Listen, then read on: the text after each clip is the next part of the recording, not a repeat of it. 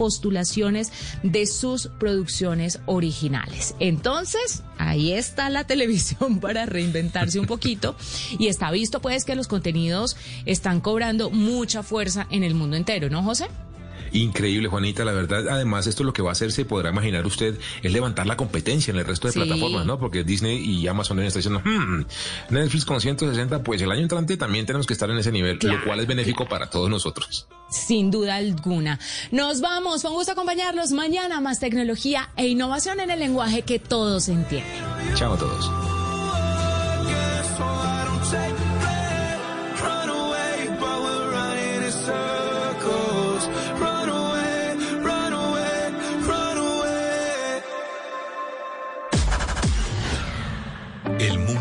Nos está dando una oportunidad para transformarnos, evolucionar la forma de trabajar, de compartir y hasta de celebrar.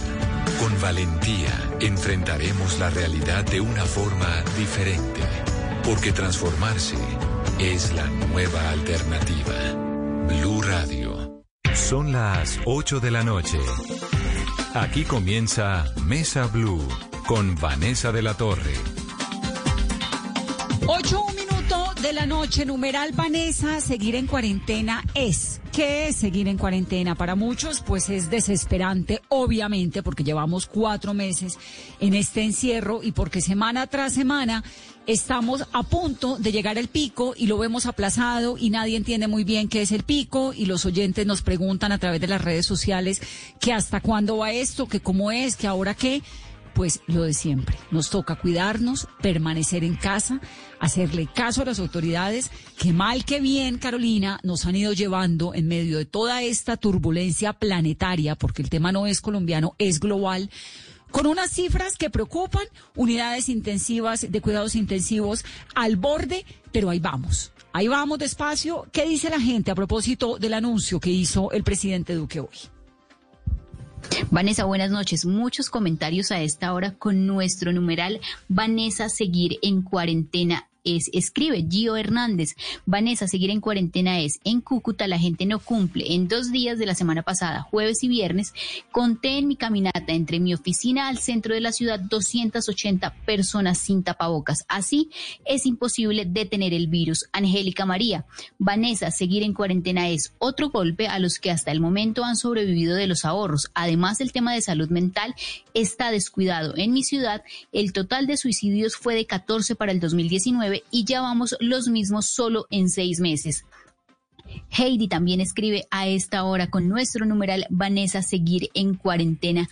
Es, escribe también Juan David Cardona, es de responsabilidad de todos los ciudadanos que desean un bienestar, aceptar las recomendaciones. Lastimosamente habrá gente que no hace caso en recomendaciones, falta conciencia ciudadana.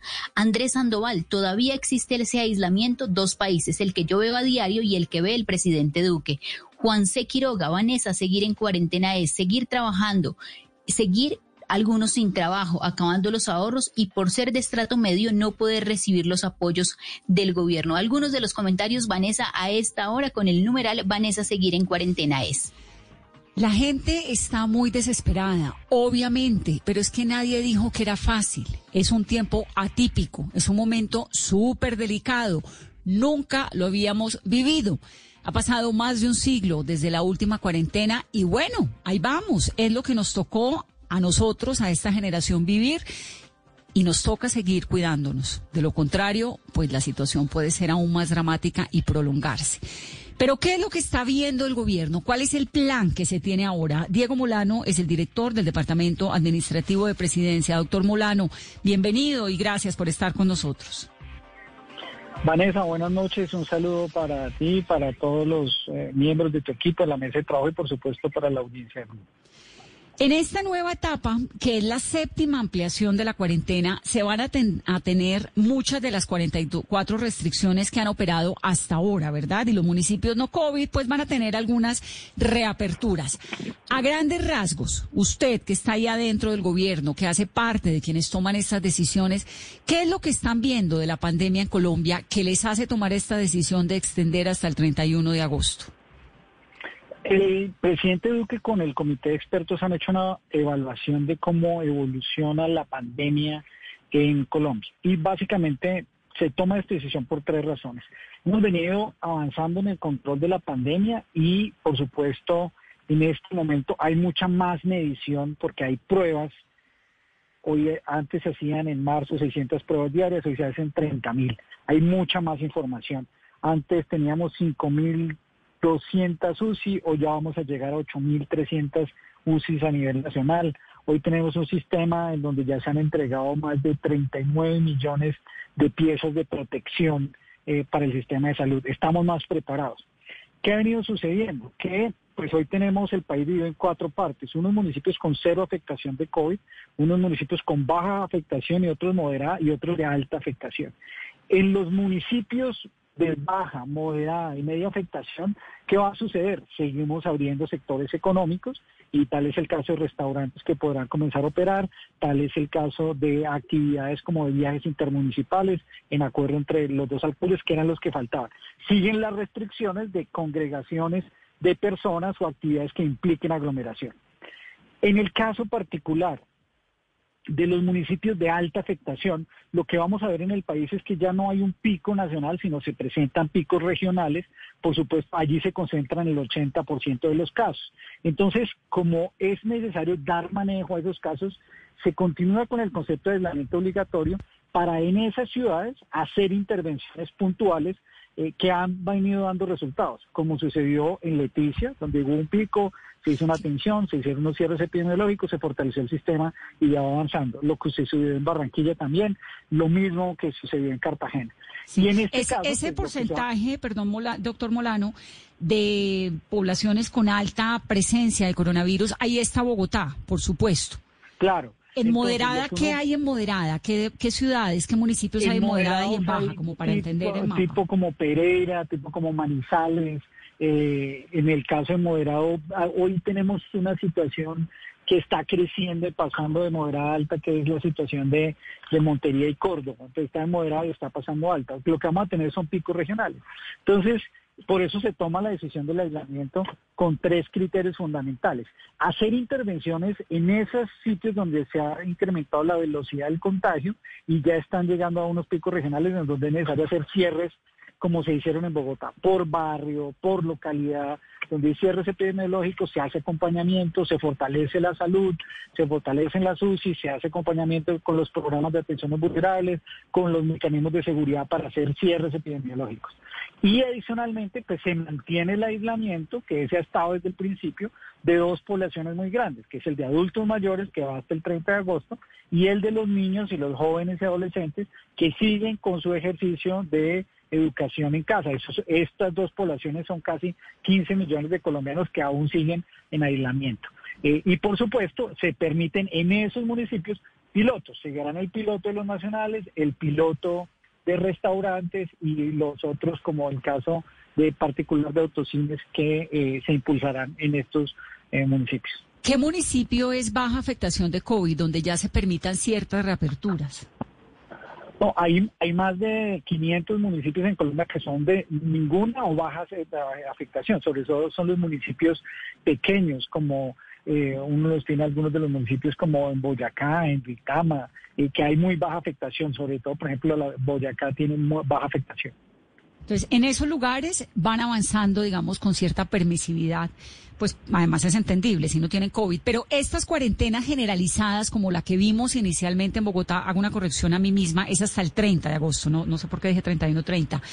Estas cuarentenas generalizadas como la de Bogotá, ¿ya quedan descartadas? ¿Totales? ¿Sería, continuarían siendo locales, eh, sectoriales? Definitivamente, Vanessa, lo que hicimos en las cuarentenas generales, y así está, y lo dijo hoy eh, los representantes de la Organización Mundial de la Salud era prepararnos para atender de una mejor manera porque no estábamos listos. Y yo, si hoy ustedes, por ejemplo, en el programa del presidente señalaba, si no hubiéramos ido a esta cuarentena, pues hubiéramos tenido un número de contagios ya no de 200 mil, sino de un millón, etcétera, y el número de fallecidos mucho mayor de acuerdo con las proyecciones. Desafortunadamente hemos tenido un número de fallecidos, pero pues gracias a las cuarentenas nos hemos preparado más, gracias al aislamiento de los adultos mayores ha funcionado eh, y en esa medida ya no podemos volver a cuarentena general. Además porque ya tenemos mayor capacidad de medición. Cuando iniciamos en marzo se hacían 600 pruebas diarias, hoy tenemos 30 mil. Uno ya sabe hoy qué barrio, qué localidad está afectada para hacer cercos epidemiológicos, tal y como se planteó las opciones en Bogotá que se están haciendo por localidades. Ese número de pruebas al que llegó Colombia ahora, que son más o menos 30 mil, que es un, número muy importante de pruebas, ¿es el límite, digamos, es el objetivo que tenían? Yo recuerdo que cuando comenzó esto hablábamos de 12 mil, luego de 20 mil, ahora 30 mil, pues la verdad que es bastante aliviante, ¿no? ¿Ese es el objetivo o, o va a haber más pruebas? Hoy, digamos, está ya la ampliación de toda la capacidad del, sistema. Se habilitaron más de 80 laboratorios regionales, viene trabajando articuladamente toda la República con la red de los laboratorios de las EPS, los de las universidades. Eso ha sido un trabajo y hay que reconocer un gran esfuerzo del Instituto Nacional de Salud, de las entidades eh, territoriales y de las entidades privadas del sector salud. Así que ya estamos en, digamos, en una, en una, una capacidad amplia, no diría yo que la máxima, porque podría crecer un poco más, pero sí estamos en una capacidad que permite focalizar más las intervenciones y entender muy bien qué está pasando por barrio, por localidad, eh, por mucho más eh, enfocado eh, en los esfuerzos porque se entiende qué está pasando. ¿Y este número de 8.000 unidades de cuidados intensivos es también el objetivo que se tenía inicialmente o hay una esperanza de una ampliación mayor? No, la, en términos de UCI, tal y como estaba programado, vamos en ruta eh, adecuada con lo que se había planeado, pero el objetivo es llegar a un poco más de 9.500. Sí, también hay que decirle a la gente que si uno sale a la calle y no se cuida, no hay unidad de cuidados intensivos que alcance, ¿no? Así como no hay policía que alcance. Definitivamente, aquí hay dos cosas. Las cuarentenas no curan, las cuarentenas es lo que ganan un espacio para todos cuidarnos y tener capacidad de atender. Pero aquí lo fundamental es que las UCI son para los pacientes más críticos. Aquí todos tenemos que entender que el autocuidado es fundamental y que vamos a hacer, estamos en un ejercicio de lograr un sano equilibrio entre la salud y el empleo. Y si necesitamos salir a ganarnos la vida, porque como mencionaron varios de los oyentes, eh, donde señalaban pues que la gente quiere, necesita salir a trabajar a ganarse la vida, pues hacer este ejercicio de las cuarentenas eh, era para tener capacidad de atender, pero que las personas asuman su responsabilidad, de donde todos entendemos que si cada uno se cuida, mm, se cuida, cuida también a los demás, tiene que utilizar el tapabocas, es el elemento central, está demostrado cada vez más estudios a nivel nacional e internacional demuestran que el uso de tapabocas es vital eh, lavado de manos y el distanciamiento social. Aquí tenemos que hacer una actividad para salir a ganarnos la vida, pero aún tenemos que convivir con un virus que hasta que no haya vacuna o tratamiento, pues requiere de un cuidado especial y sobre todo ahora en las empresas, en las entidades donde la gente salga a trabajar, pues aplicar los protocolos de bioseguridad con toda rigidez.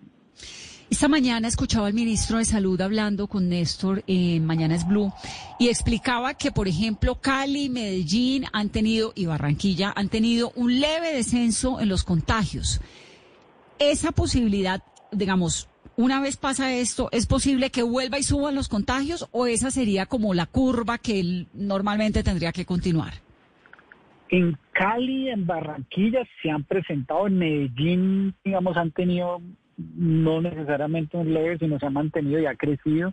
De hecho, pero no, no, usted tiene razón. En Medellín no, porque Medellín antes pasó lo contrario, venía bien y se disparó. Entonces los ejemplos que él ponía, sí tiene razón. El ejemplo que él ponía era Cali y, Barranquilla.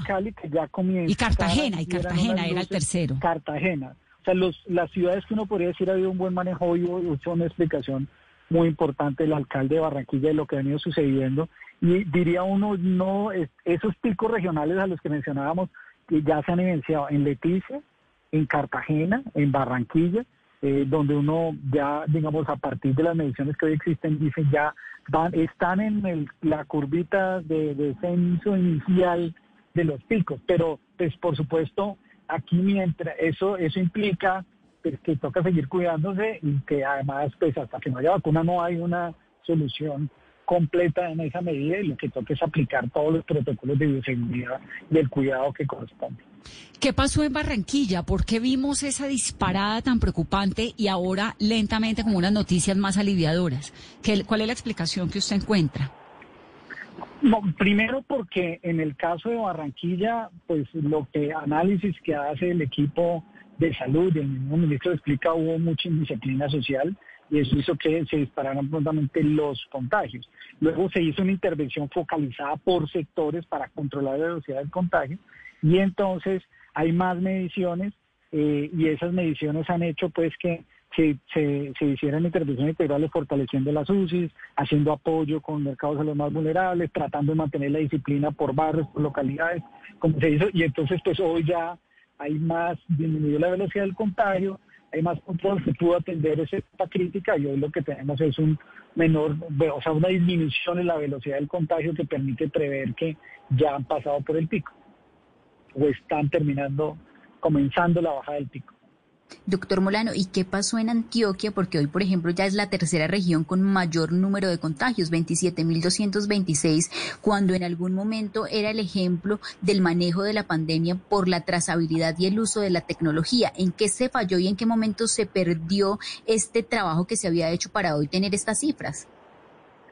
yo creo que eh, aquí no podría uno calificar de que se perdió el trabajo, no, yo creo que Medellín y Antioquia siguen siendo un ejemplo en el manejo, en el seguimiento, pero por supuesto el comportamiento de una pandemia es que hay contagio mientras que no haya virus, eh, no haya vacuna y no haya un tratamiento, pues se va a presentar. Ellos tuvieron, eh, eh, digamos, un muy buen manejo, seguimiento, trazabilidad, lo siguen teniendo. Lo que pasa es que, pues, al final se presenta un contagio eh, porque todavía pues no tenemos ni la vacuna ni el tratamiento.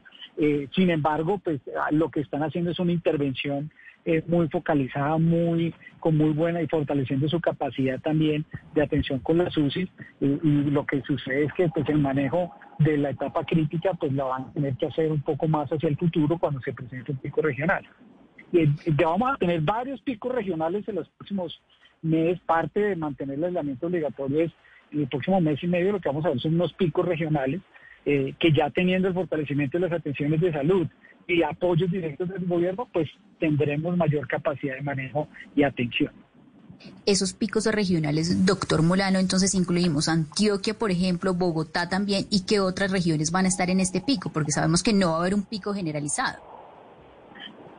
Por ejemplo, lo que se ha venido trabajando las últimas semanas y que inclusive por eso inclusive las decisiones de apertura de sectores económicos en esos eh, en esas ciudades y en esas eh, eh, regiones ha sido más lenta o con por ejemplo han entrado el comercio entró después o se han mantenido mayores restricciones pues están las cinco principales que eran Bogotá el caso de Cali el caso de Barranquilla que ya superando la intervención que está ahora teniéndose en Córdoba y creo yo que esas son como las principales que están en este momento en implementación.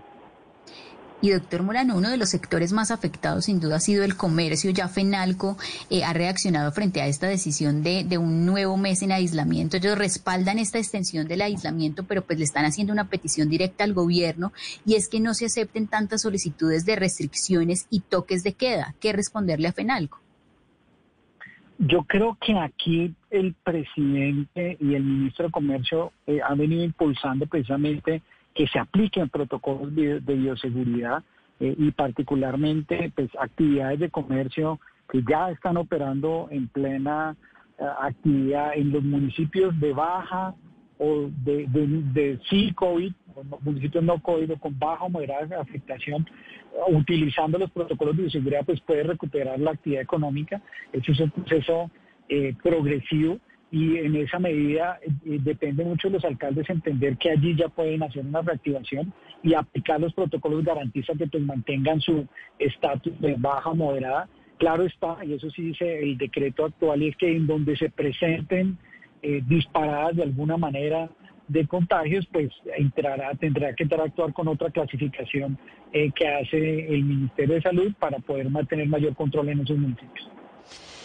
Bueno, pero uno ve, decía yo al comienzo del programa, que obviamente todos estamos cansados ¿no? de la cuarentena, nosotros y los habitantes de España y seguro los de Wuhan también, ¿no? Porque esto es un fenómeno pues global, algunos que van abriendo con episodios eh, mucho más optimistas. El caso de Cataluña, pues que está volviendo a ser muy preocupante. Lo de Nueva York va bien.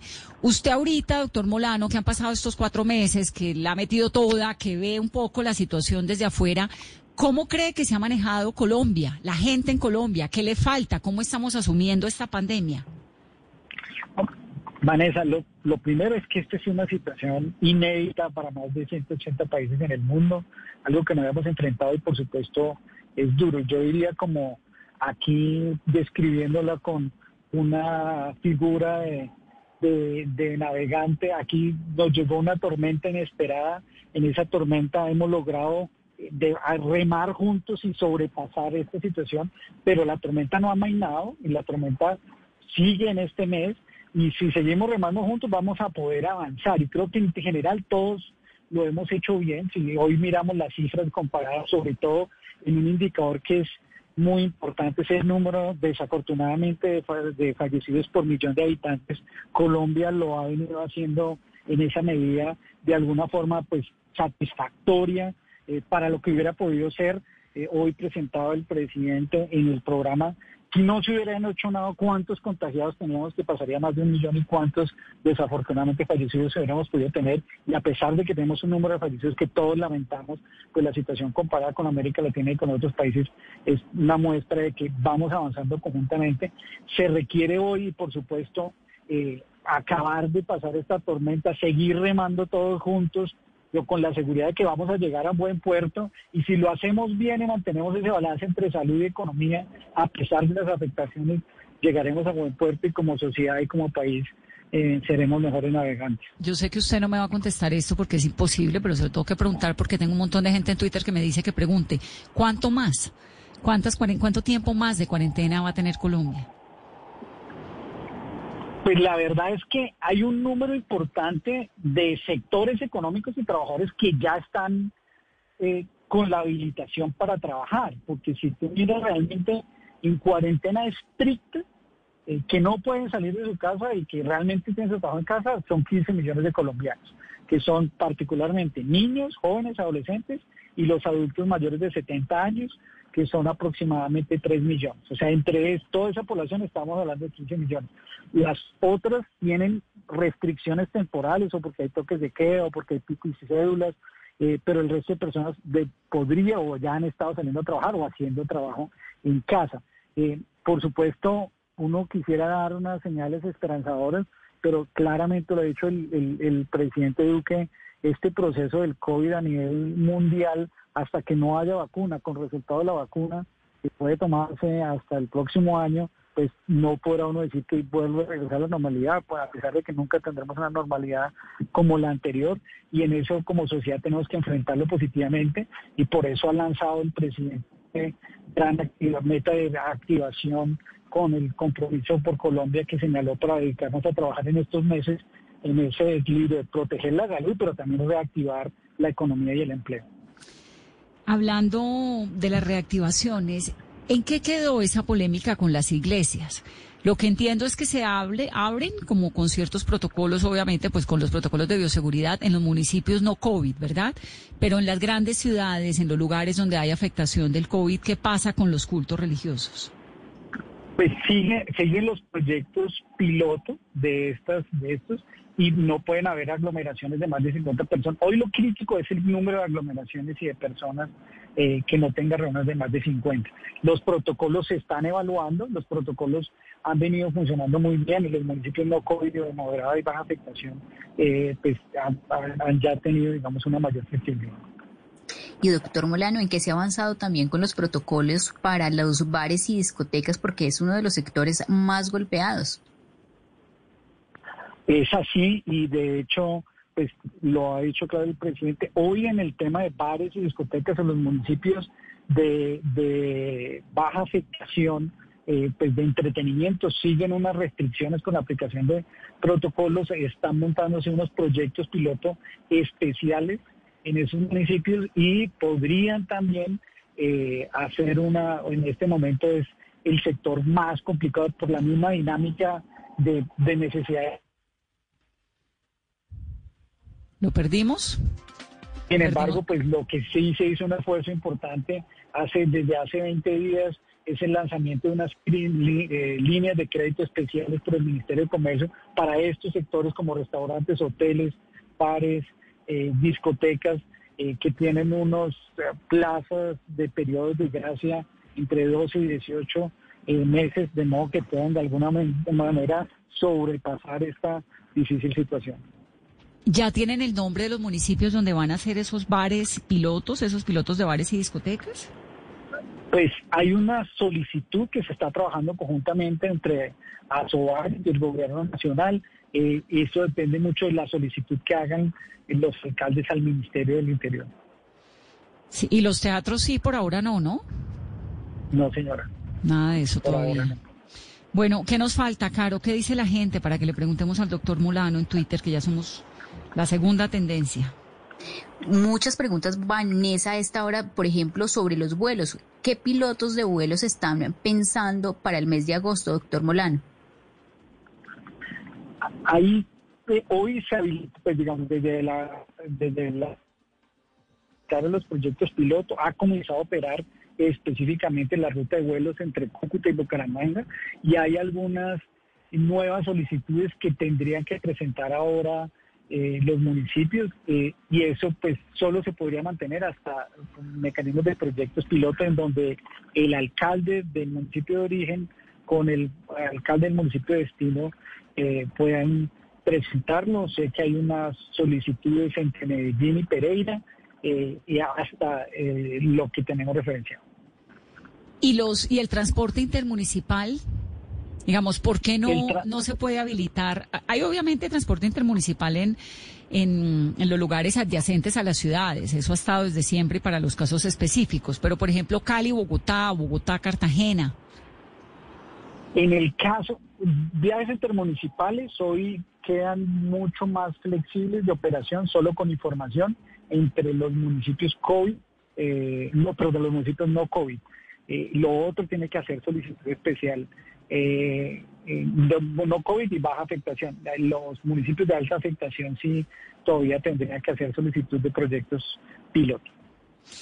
Mejor dicho, seguimos en cuarentena. Quienes están creyendo que la normalidad ya llegó, no. Vamos con esto por lo menos un mes más duro, ¿no?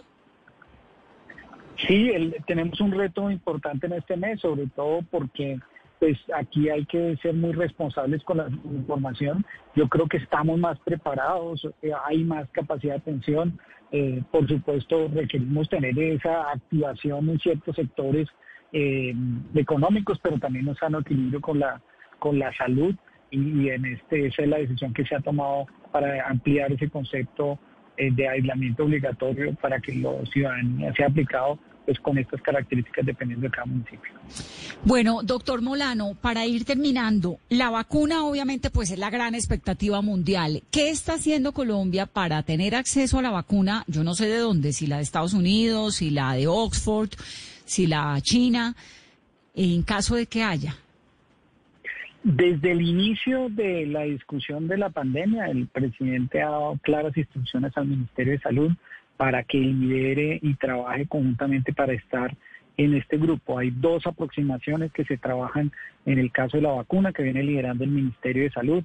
Una es una aproximación multilateral donde Colombia hace parte de un grupo de países que está dentro de la OMS y en un mecanismo colectivo que se llama COVAX se hace la garantía de compras de vacunas para que se distribuyan democráticamente.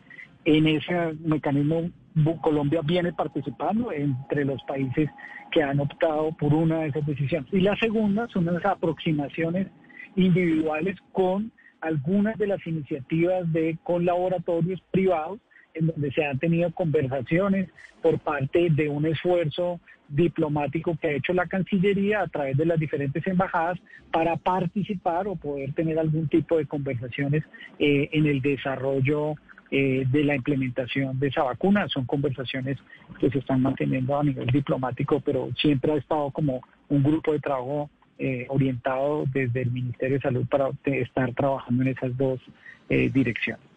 Pues doctor Molano, le agradecemos como siempre su tiempo, contestar nuestros interrogantes, ayudarnos a aclarar todo esto. Es muy importante para los oyentes fieles de Mesa Blue que nos han acompañado con tanto juicio en esta cuarentena, explicarles, ¿no? Que, cuál es el plan, cuál es la hoja de ruta, cómo es que van las cosas, todo Vanessa, y nos falta una pregunta. señora. Doctor Molano, ¿cómo van las relaciones con la alcaldesa Claudia López? Porque pues a lo largo de toda esta pandemia hemos visto bastantes diferencias entre el gobierno y, el gobierno distrital. Como siempre, la disposición del presidente Duque eh, y las instrucciones para todo el equipo de gobierno es que trabajemos con todos los municipios y por supuesto la alcaldía de Bogotá, el trabajo conjunto de las últimas semanas ha estado muy bien organizado. Eh, el compromiso que hizo el gobierno de entregar en julio 430 ventiladores, luego se amplió. Al día de hoy ya hay 630 ventiladores habilitados con UCIs entregados por el distrito. Seguimos acompañando los cierres, inclusive se hizo de forma coordinada en los cierres parciales por localidades que estipuló la alcaldía y para ello pues se hizo el fortalecimiento de las UCIs.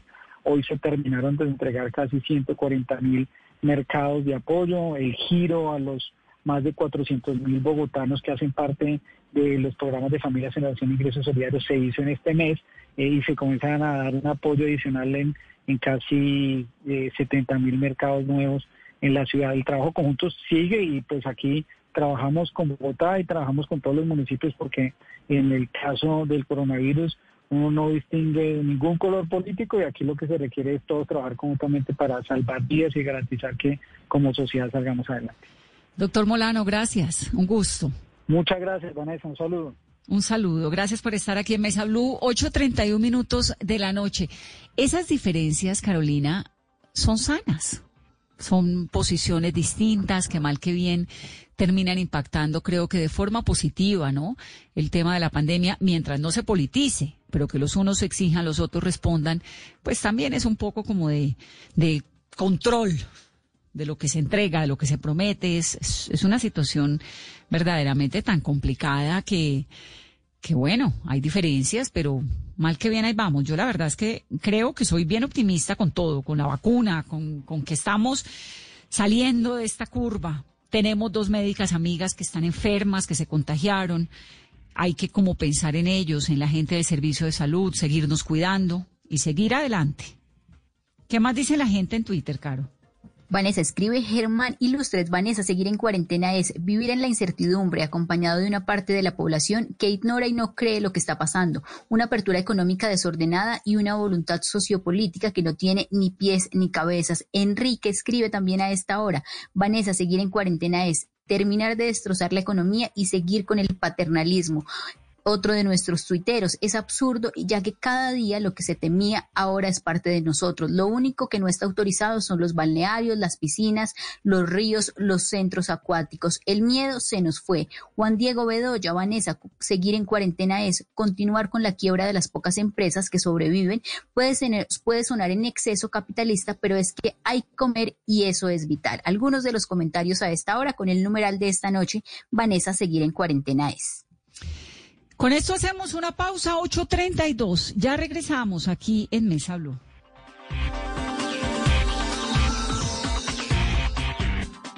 Estás escuchando Blue Radio. Aprovecha este espacio para descubrir nuevas pasiones. ¿Sabes tocar algún instrumento? ¿Te gusta pintar? ¿Cocinar? Es tiempo de cuidarnos y querernos. Banco Popular. Siempre se puede. Hoy, en 15 segundos, un millón de personas se conectaron. 5.000 profesores están enseñando en línea y millones de colombianos trabajan duro desde casa. Sí, hoy tú también puedes hacer de este un día extraordinario. Banco Popular. Hoy se puede, siempre se puede.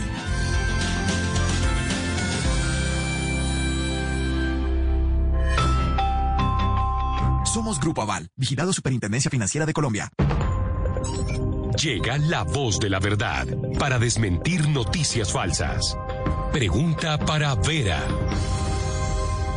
Hay un audio en redes sociales que asegura que el gobierno de Colombia está pagando un valor por cada muerto de COVID-19. ¿Esto es cierto o falso? Esta noticia es falsa. Estos audios no tienen ningún fundamento y solo hacen parte de la desinformación colectiva. Escucha la radio y conéctate con la verdad. Una iniciativa de Blue Radio en unión con las emisoras que están conectadas con la verdad. Todos tenemos un reto, algo que nos impulsa, eso que nos hace levantar de la cama todos los días, un sueño que nos lleva al límite y nada más importa.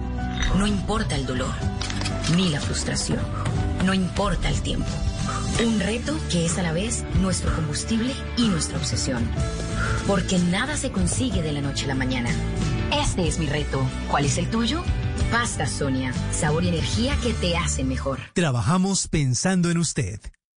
En Generaciones Blue. Oiga, Marlon, ¿cómo empieza usted a sentir esa cultura tan fuerte que tiene en su familia? A ver, mis padres siempre han sido caficultores, siempre hemos estado en el campo y toda la vida hemos estado metidos en el café. Los jóvenes sí siguen en el campo, sí quieren hacer parte de sus procesos en las fincas caficultoras. Hoy la juventud en el campo ya quieres estudiar, quieres irse a la universidad. Lo bonito en este mundo ya sería que esos jóvenes campesinos estudiaran, se capacitaran, pero regresaran nuevamente al campo a implementar esos conocimientos. Edición especial Renacer, un café símbolo de un país que renace. Juan Valdés.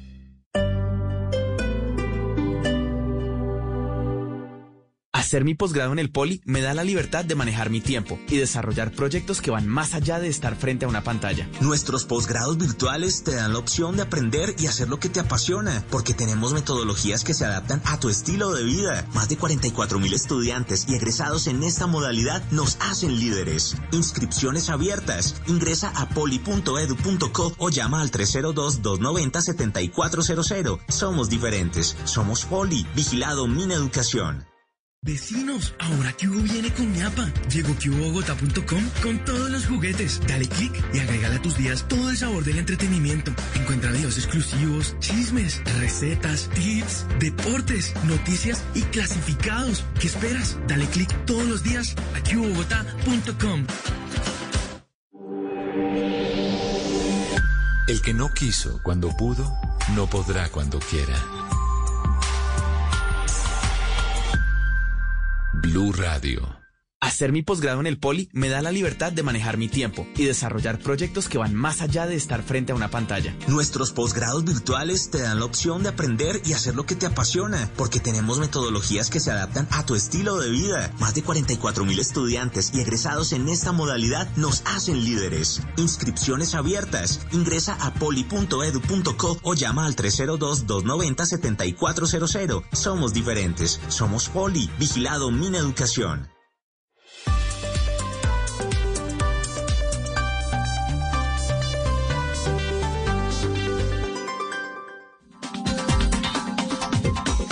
Ocho treinta y siete minutos de la noche. ¿Qué más dicen quienes nos están escuchando y quienes están opinando a esta hora a través de las redes sociales? Vanessa, seguir en cuarentena es la gente muy desesperada, Carolina, ¿no? Los que han estado con nosotros desde la primera noche, que nos han ayudado, porque este programa lo hemos hecho entre todos, pues muy desesperados, todos cansados. Eh, los niños ya pues no encuentran qué más jugar. Hay que aprovechar esos pequeños espacios en los que se puede salir, dar una vuelta, airearse y seguírsela tomando suave porque esto, pues como que va para largo, ¿no? No, y que se empieza también a agotar la tranquilidad y los ahorros de muchos de nuestros oyentes y de muchas familias, Vanessa, que es el comentario constante a esta hora. Me he quedado sin trabajo, ya no tengo ahorros, pero ¿qué debemos hacer, Vanessa? Contar en que es un día menos, es un día menos porque ya llevamos cuatro meses de cuarentena y nuestros oyentes nos escriben, Vanessa. Sebastián Pacheco, Vanessa, seguir en cuarentena es agudizar la economía del país. Debemos aprender a convivir con el virus con las medidas de bioseguridad. Camila Herrera, Vanessa, seguir en cuarentena es inútil porque ya nadie respeta. Hay fiestas los fines de semana, gente en la calle sin tapabocas y el transporte público también está colapsado. También el profe Alfredo, Vanessa, seguir en cuarentena es, es un acto de responsabilidad individual y social es necesario como única forma para protegernos mientras se llega a la vacuna que tanto estamos esperando. Henry Guevara, Vanessa, seguir en cuarentena es comprender que muchos colombianos no tendrán cómo levantarse de esta crisis porque están perdiendo sus empleos. Algunos de los comentarios con nuestro numeral Vanessa, seguir en cuarentena es. Bueno, ¿y qué es lo que está pasando epidemiológicamente? El doctor Guillermo González es asesor epidemiológico de la Organización Panamericana de la Salud, la OEPS, que pertenece a la Organización Mundial de la Salud y es el comandante de incidentes para la respuesta del COVID-19 de la OPS en Colombia. Doctor González, bienvenido a Mesa Blue, qué gusto. Vanessa, Carolina, qué honor para la Organización Panamericana de la Salud compartir con ustedes y con la audiencia de Blue Radio.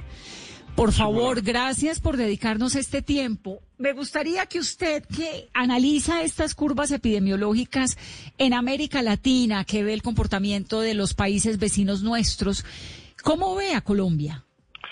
Mire, en la tarde de hoy la Organización Panamericana de la Salud, todos los días a las 3 de la tarde, tiene un corte de la, con los registros de los casos oficiales que envían los, los Estados miembros en la región de las Américas. En el, en el mundo, en la tarde de hoy teníamos 16.453.482 casos, 653.789 pérdidas humanas, es decir, muertes, en 216 países. La región de las Américas, con 54 países, reporta el 53% de esa cifra. Es decir, la región de las Américas está reportando 8.840.524 casos y el 52% de las muertes. Estamos hablando de una cifra lamentable de 342.635 fallecimientos por el COVID-19. Mm. Lo que ha acontecido en la región de las Américas, el virus llegó más tardíamente que lo que pasó en Europa o en otras regiones y las medidas que se adoptaron en la región de las Américas fueron de manera eh, no coordinadas, digamos, de manera simultánea por todos los países y los países tomaron unos una opción y otros tomaron otra. Colombia, de manera muy responsable, el, el 15 de marzo optó por el tema de cuarentena. Ustedes recordarán que con los primeros casos registrados en el país el 6 de marzo, ya el 13 de marzo teníamos cuarentena para los mayores de 70 años. El 15 de marzo las autoridades nacionales decretaron el cierre del aeropuerto del Dorado, de las fronteras terrestres, de los puertos marítimos. Y como usted dice, tenemos más de cuatro meses en esta cuarentena y hay que reactivar la economía. Y hay que tratar de despejar ese falso antagonismo entre economía o vida y economía y salud lo que le han escrito sus oyentes, sus fieles oyentes, es necesitamos reactivar la economía con una responsabilidad ciudadana, manteniendo este coronaro vivir de dos metros de distancia, de lavado de frecuente de manos, del uso del tapaboca en los lugares públicos y de mantener una cuarentena, eh, digamos, responsable si soy una persona de mayor de 65 años si tengo hipertensión, si tengo diabetes, si sufro de asma o si tengo una enfermedad eh, degenerativa como el cáncer. Nosotros tenemos al, día de hoy, Colombia en la tarde de hoy, cerca de, de 270 mil casos eh, y más de 9 mil fallecimientos. ¿Qué pasó cuando tomamos esas medidas de cuarentena el, el 13 de abril, el 13 de marzo, perdón? El 13 de marzo, por cada caso que se diagnosticaba en Colombia, ese caso podía contagiar a casi tres casos más. Es decir, en la réplica era 2,46 casos por cada uno confirmado. En este momento, esta noche del 28 de julio, que estoy conversando con mis amigas Vanessa y Carolina y con su audiencia, cada caso confirmado puede infectar 1,16 casos. Significa que los... Ese 1.16 en Colombia, pero en, digamos en promedio en América Latina está en cuánto, como para saber cómo estamos. En, promedio en América Latina ese RT anda por encima del 1.3, 1.4 aproximadamente, diferente en un país que en otro. Y en el mismo país, diferente en un departamento o en un municipio que en otro. Y en los tiempos más azarosos de España o de Italia, por ejemplo, ¿ese número llegó a cuánto? Ese número llegó a 2,4, 2,6 y 1,98. Con, con la cifra de hoy, con la cifra de esta noche, querida amiga, de 1,16 casos, si nosotros tenemos 270 mil, eso significa que esos 270 mil van a, a multiplicarse por si es uno, serían 270 mil casos más, más el coma 6 estaríamos hablando de cerca de 70 mil, 80 mil casos más. Entonces, ¿en qué tiempo esos casos se duplican? Ese es otro de los indicadores que estamos viendo. Cuando comenzó la medida de contención en Colombia y en la región de las Américas, esa medida de duplicación de los casos se estaba dando cada un día, cada tres, cada cinco. En estos momentos la duplicación de los casos en Colombia cada 18 días aproximadamente y la duplicación de las muertes también. Lo que sucede es, estamos, como lo hemos dicho desde, desde inicios de año, desde principios de enero, cuando se decretó la, la medida de, de, una enfermedad pandémica a nivel global, de que estamos con un agente viral que no conocíamos cuáles eran las manifestaciones clínicas para, para sospechar de un caso, que no conocíamos qué periodo de incubación tenía, ni sabíamos con precisión si se transmitía o no por personas asintomáticas, o si debíamos usar o no el tapaboca de manera permanente y todos. Y esas respuestas han venido sucediéndose al pasar de los días. Y ese número, ese número del 1.3, del 2. no sé qué, todo eso se reduce con el tapabocas, con el lavado de manos, con las medidas, ¿verdad?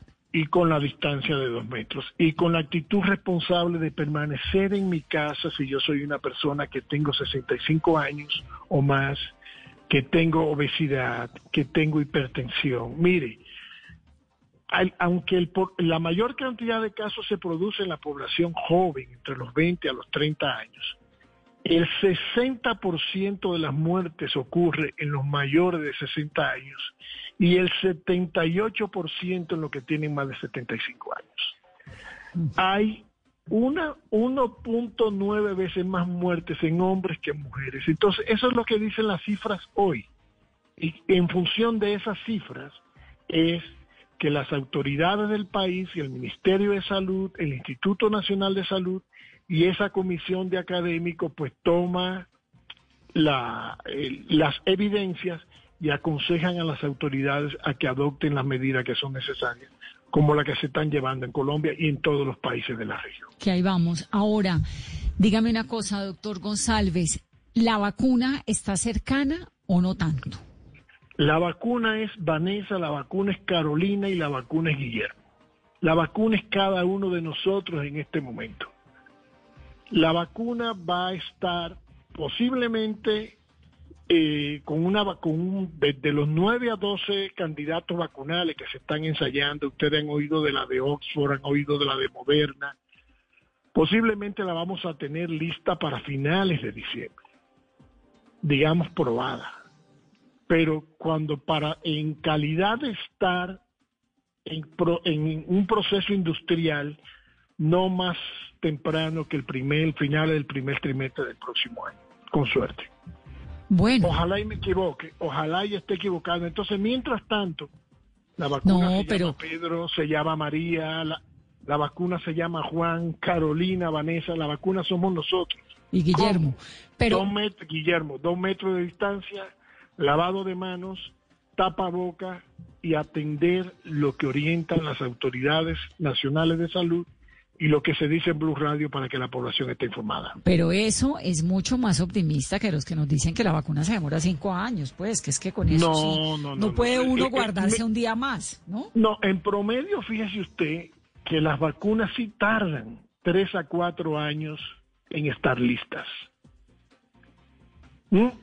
Pero en esta, en esta ocasión, con esta pandemia nunca antes vista en el planeta, lo que ha hecho la Organización Mundial de la Salud es concertar aquellos institutos, aquellos grupos de investigación de muy alta complejidad científico-técnica, aunar esfuerzos y entonces los países han dicho, bueno, vamos a trabajar de manera conjunta, vamos a compartir el conocimiento, los elementos y entonces se están basando en eso y por eso esos procesos se han acelerado. Se han acelerado, digamos, la aprobación sin menoscabo de la calidad de los procesos éticos para la aprobación de un producto biológico como el de la vacuna y evidentemente ya se tienen experiencias con otros coronavirus y se tienen experiencias con otras enfermedades. En ese sentido, la región de las Américas, eh, queridas amigas, les le confieso que es es líder en el mundo con el programa de eliminación de enfermedades prevenibles por vacuna. Fue la primera en el mundo en eliminar el sarampión, fue la primera en el mundo en eliminar la polio. ¿Mm? Y la que mantiene un sistema de vigilancia para detectar cuando hay una reintroducción de casos de sarampión o una reintroducción de casos de polio o una reintroducción de casos de difteria, detectarlo y contenerla. Bueno, entonces tenemos esperanzas, nos toca confiar en la ciencia, vamos a meterle buena vibra a este tiempo que nos falta de cuarentena, que pues será larguito, y me alienta un montón saber ese 1.16, que no estamos Sí, en el creo que sí, yo creo 2.4, que- ¿no? No, y yo Eso creo es importante. que la, ¿Sabe qué? A mí- la ciudadanía, la ciudadanía colombiana es muy consciente, es muy educada y es muy disciplinada. ¿Sabe que a mí me gusta, doctor González, contarle a la gente esos indicadores que no son tan sencillos de comprender para que entendamos y sepamos que los esfuerzos han valido la pena? Que los oyentes que se han quedado en su casa, que se han puesto el tapabocas juiciosos, los que han salido con todos los eh, las protecciones de bioseguridad, pues han aportado a eso, a que en general en Colombia el panorama no sea tan dramático como podría perfectamente serlo. Por eso me parece tan importante su presencia esta noche aquí. Hemos mantenido un distanciamiento físico, más no un distanciamiento social. Nunca antes la sociedad había estado tan unida y la sociedad había estado tan conectada. Y eso gracias, y no lo digo por, por, por, a- por alabarla mucho, por medios responsables como el que hablan Carolina y habla Vanessa, motivando a que la gente tenga un comportamiento cívico y ciudadano acorde con la demanda y el desafío que tenemos por delante. Muchas gracias, doctor Guillermo González. Qué gusto tenerlo en Mesa Blue esta noche. Un honor para la Organización Panamericana de la Salud y gracias a la, su audiencia fiel por escucharnos. Aquí nuestra audiencia es la más fiel de Colombia. Nos acompañan, nos apoyan. Numeral Vanessa, seguir en cuarentena es. Somos tendencia a esta hora, la segunda tendencia en el país. 851 Nelson, por favor, póngame una musiquita que viene una invitada de lujo y vamos a cambiar un poquito la onda de la cuarentena. En Generaciones Blue, Entonces, Marlon, ¿qué hace que un café sea un buen café? Saber de dónde proviene, es lo principal. ¿Qué beneficio, qué mantenimiento, qué procedimiento le hacen a ese café?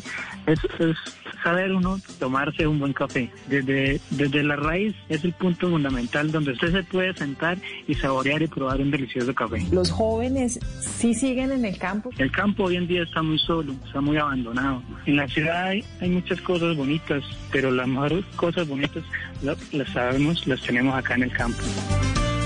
Edición especial Renacer, un café símbolo de un país que renace. Juan Valdés.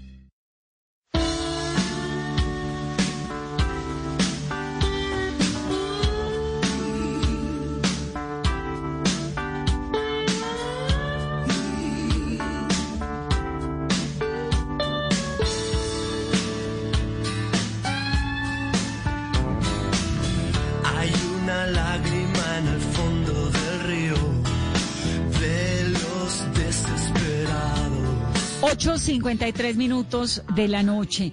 Bueno, Caro, balance de las entrevistas epidemiológicas del doctor Molano, de los expertos esta noche. ¿Con qué onda nos dormimos? con esperanza, Vanessa, de que ha sido muy difícil, ha sido muy duro, es un sacrificio en el que todos hemos estado, tanto, por ejemplo, los niños que han tenido que quedarse en casa, que ya extrañan sus compañeritos y que es uno de los sectores, Vanessa, que más lejos ve el regreso, pero que ha valido la pena y que contemos hacia atrás. Es un día menos de cuarentena y vamos a estar cerca nuevamente de poder abrazarnos y ojalá tengamos una Navidad, Vanessa, ya en familia que ese sea el motivo y que ese sea como la esperanza y lo que nos dé fuerza en este mes que viene donde vamos a estar en medio del pico de la pandemia en Bogotá. Yo creo, yo tengo esa esperanza, escuchando a nuestros amigos investigadores en Oxford que nos han hablado aquí en el programa, viendo uno esa batalla que además tiene un montón de elementos geopolíticos por la vacuna, uno dice, bueno, Estados Unidos le está apostando todo, China ni se diga, esto es como, ¿no? El final de una gran batalla y con esperanza, la verdad yo también quedo en la noche de hoy y metámosle buena vibra, mire, María Luisa Ortiz es diseñadora de modas y hace parte de una campaña muy bonita que están liderando los de su gremio, los diseñadores, los talentosos de nuestro país, para que nos vistamos de Colombia es básicamente pues que compremos productos y ropa colombiana. ¿De qué se trata eso, María? Que además es amiga de nuestra casa, acuérdense ustedes que fue la que diseñó los morrales con los uniformes que en algún momento usaron los policías colombianos. Y eso fue todo un hit y aquí la tuvimos en el programa y nos echó todos los cuentos y es una de las grandes, grandes, grandes, talentosas diseñadoras que tiene en nuestro país. María, bienvenida. Vanessa, qué alegría que me hayas llamado. Mira, me ha me conmueve demasiado, de verdad. no, es que además estamos... Nos has acompañado, con, nos has acompañado a todos los diseñadores desde hace tantos años, desde que íbamos juntas a Colombia Moda. Ay, yo sé que ahora no vamos a poder ir por estas circunstancias, pero ahí estamos. Además hemos tratado de abrirle un hueco. ¿Sabes qué es que hemos tratado de abrirle un hueco a la moda y la verdad es que pues con estos temas todos los días muertos, todos los días cifras, le queda a uno tan difícil a veces el espacio, pero bueno, esta noche es tu espacio. Cuéntanos qué es lo que hay, en, qué consiste la iniciativa y cómo nos sumamos.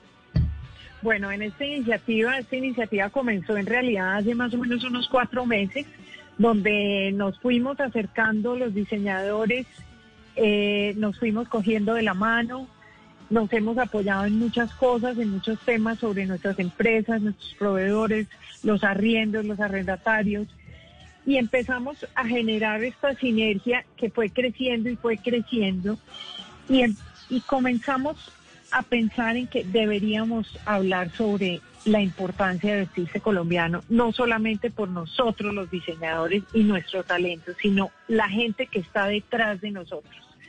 Nuestra industria es una industria muy grande. En este momento nuestra, nuestra página web Vístete de Colombia tiene 700 empresarios de diseño colombiano inscritos entre joyeros, marroquineros, zapateros, eh, diseñadores de moda. Eh, y pues la verdad es que vestirse de Colombia es vestirse de talento, es combinar el orgullo con la creatividad y es mezclar la inspiración, el diseño, el territorio. Vestirse de Colombia es llevar las manos de nuestra gente en cada pieza, significa la pasión de una industria que une familias y regiones para trabajar por, un, por el futuro de nuestro país. Es llevar con orgullo lo que nos hace únicos, es tener las miradas del mundo sobre nosotros, es coherencia y es responsabilidad. Vestirse de Colombia es ser parte de la historia de la moda nacional que influencia el diseño mundial desde, la, desde el talento local. Por eso cuando te vistes de Colombia, haces parte de esta historia, haces parte de Vístete de Colombia. ¿Y esto, ¿Y esto cómo es? Digamos, es una propuesta para que uno compre productos de diseñadores colombianos y obviamente pues ayude eh, el, el, mercado que es muy importante del diseño colombiano, pero hay alguna plataforma particular, ¿Hay algunos eh, artículos en especial o cómo funciona? ¿Cómo me sumo yo como una ciudadana cualquiera? Tú como una ciudadana cualquiera te sumas posteando y reposteando todo lo que nosotros vayamos contando y los diseñadores que van a ser parte de esta plataforma, porque pues en este momento hay 700 inscritos, pero entonces ahí vas a poder conocer las historias de todas estas empresas. ¿no? ¿Quién hay detrás de estas empresas? ¿A quién están apoyando? ¿Con quién están trabajando? ¿Con qué comunidades artesanales están trabajando? Entonces, tú desde tu, desde tu, desde tu puesto, pues repostearnos, conocernos, eh, puedes comprar diseño local, no a través de la plataforma, porque la plataforma es una plataforma para contarle a la gente quiénes somos y quién es, quién es el diseño colombiano. Entonces es como un movimiento para que nos sintamos cada vez más orgullosos del trabajo de los diseñadores. Ahora, ¿están produciendo, están pudiendo trabajar? Las vitrinas son las de siempre, los almacenes que abren a ciertas horas, las páginas de Internet que están funcionando muy bien. Bueno, la mayoría de los diseñadores que tienen eh, sus almacenes, ya muchos están abiertos, obviamente con todos los protocolos de seguridad, pero definitivamente hemos crecido en la parte tecnológica. Hemos tenido un apoyo increíble. Hay una página que se llama diseñadorescolombia.com. En este momento vamos a entrar, eh, algunas unas 30 marcas, vamos a entrar al marketplace de Palabela, que nos abre sus puertas durante, durante seis meses sin cobrarnos comisión. Eso es un gran apoyo para todos nosotros. Eh, y bueno, está en este momento sucediendo en Medellín, en Medellín, no, yo diría en, en el mundo, Colombia Moda Digital. Eh, ellos también tienen un marketplace allí. Em, yo creo que es un momento muy interesante para todos nosotros. Eh, no ha sido fácil, pero yo creo que es un momento que si estamos cogidos de la mano vamos a llegar muy lejos. Y vamos a salir de este tiempo tormentoso, tan angustiante, tan triste, pero bueno, hemos logrado, creo que los colombianos han logrado con un trabajo muy fuerte y María Luisa es una de esas grandes exponentes llegar a plataformas internacionales que hace unos años eran imposibles siquiera de imaginar.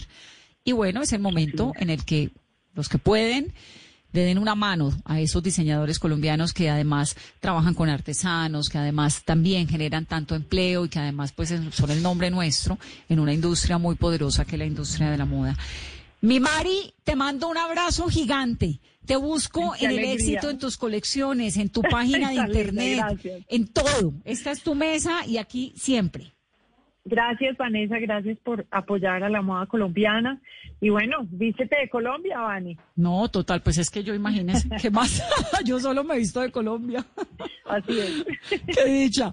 Un abrazo, Un abrazo gracias. Gigante. Gracias, Vane, gracias por este espacio, gracias a todos los oyentes. Un abrazo muy especial. Vístete de Colombia. María Luisa Ortiz, diseñadora de moda, nos cuenta en este programa esa iniciativa numeral. Vístete de Colombia. Ponte lo que quieras, cualquier cosa que se te pase por allí que sea colombiano y ponlo en las redes sociales y sintámonos cada vez más orgullosos de todo, de lo que somos.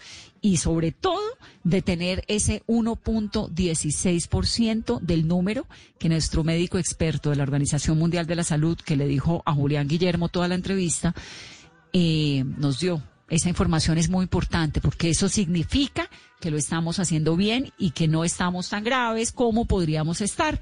Así que seguimos, vamos adelante y le metemos toda la buena onda a esta cuarentena. Nueve, un minuto de la noche. Feliz noche, feliz martes. Esto es Mesa Blue.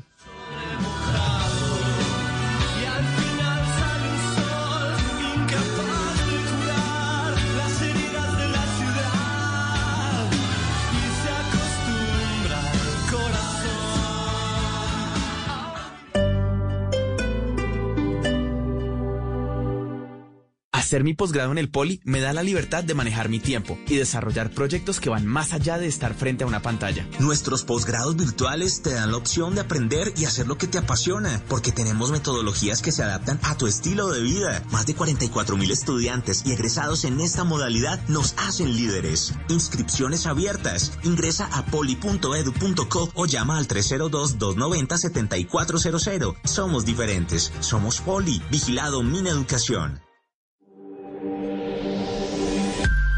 Somos el fruto de nuestras palabras y la consecuencia de nuestros actos. Blue Radio. Estar en constante aprendizaje es lo que logrará que tu proyecto de vida no se detenga. Quita la pausa y dale play a los cursos y diplomados virtuales que el Politécnico Gran Colombiano tiene para ti en Educación para la Vida. Conoce más en poli.edu.co o marca el 302-290-7400. Somos diferentes. Somos Poli. Vigilado en Educación.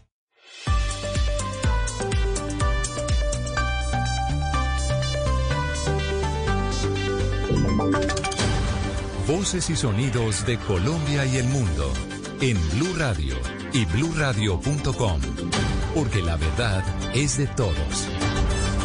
9 de la noche, tres minutos, las noticias en Blue Radio. Un juez de segunda instancia de Funza acaba de revocar el cierre de la investigación por la muerte del joven Alejandro Pisano, hijo de Jorge Enrique Pisano, controller de la Ruta del Sol 2. ¿Qué más detalles se conoce, María Camila Orozco? La decisión es de un juez de segunda instancia de Funza, Cundinamarca, quien revocó la decisión de la Fiscalía de cerrar la investigación por la muerte del joven Alejandro Pisano, hijo de Jorge Enrique Pisano, controller de la Ruta del Sol 2 de Odebrecht. Esta decisión fue adoptada por la solicitud de la Procuraduría que insiste en que se debe indagar el deceso, por el cual fue cerrado. En consecuencia, se ordena a la Fiscalía retomar la investigación y aclarar los hechos en los que perdió la vida el joven Alejandro Pisano. Gracias, Mara Camila. Y aunque los comerciantes respaldaron la decisión de mantener el modelo de aislamiento anunciado hoy por el presidente Duque, le piden, sin embargo, al gobierno que no se da tanto en las peticiones de cierre en las ciudades. ¿Cómo es esto, Marcela Peña? Los comerciantes respaldaron la decisión del presidente Iván Duque de extender 30 días más el esquema de aislamiento preventivo obligatorio para contener el avance del coronavirus en el país. Sin embargo, el presidente de FENALCO, Jaime Alberto Cabal, le hizo un llamado al gobierno nacional sobre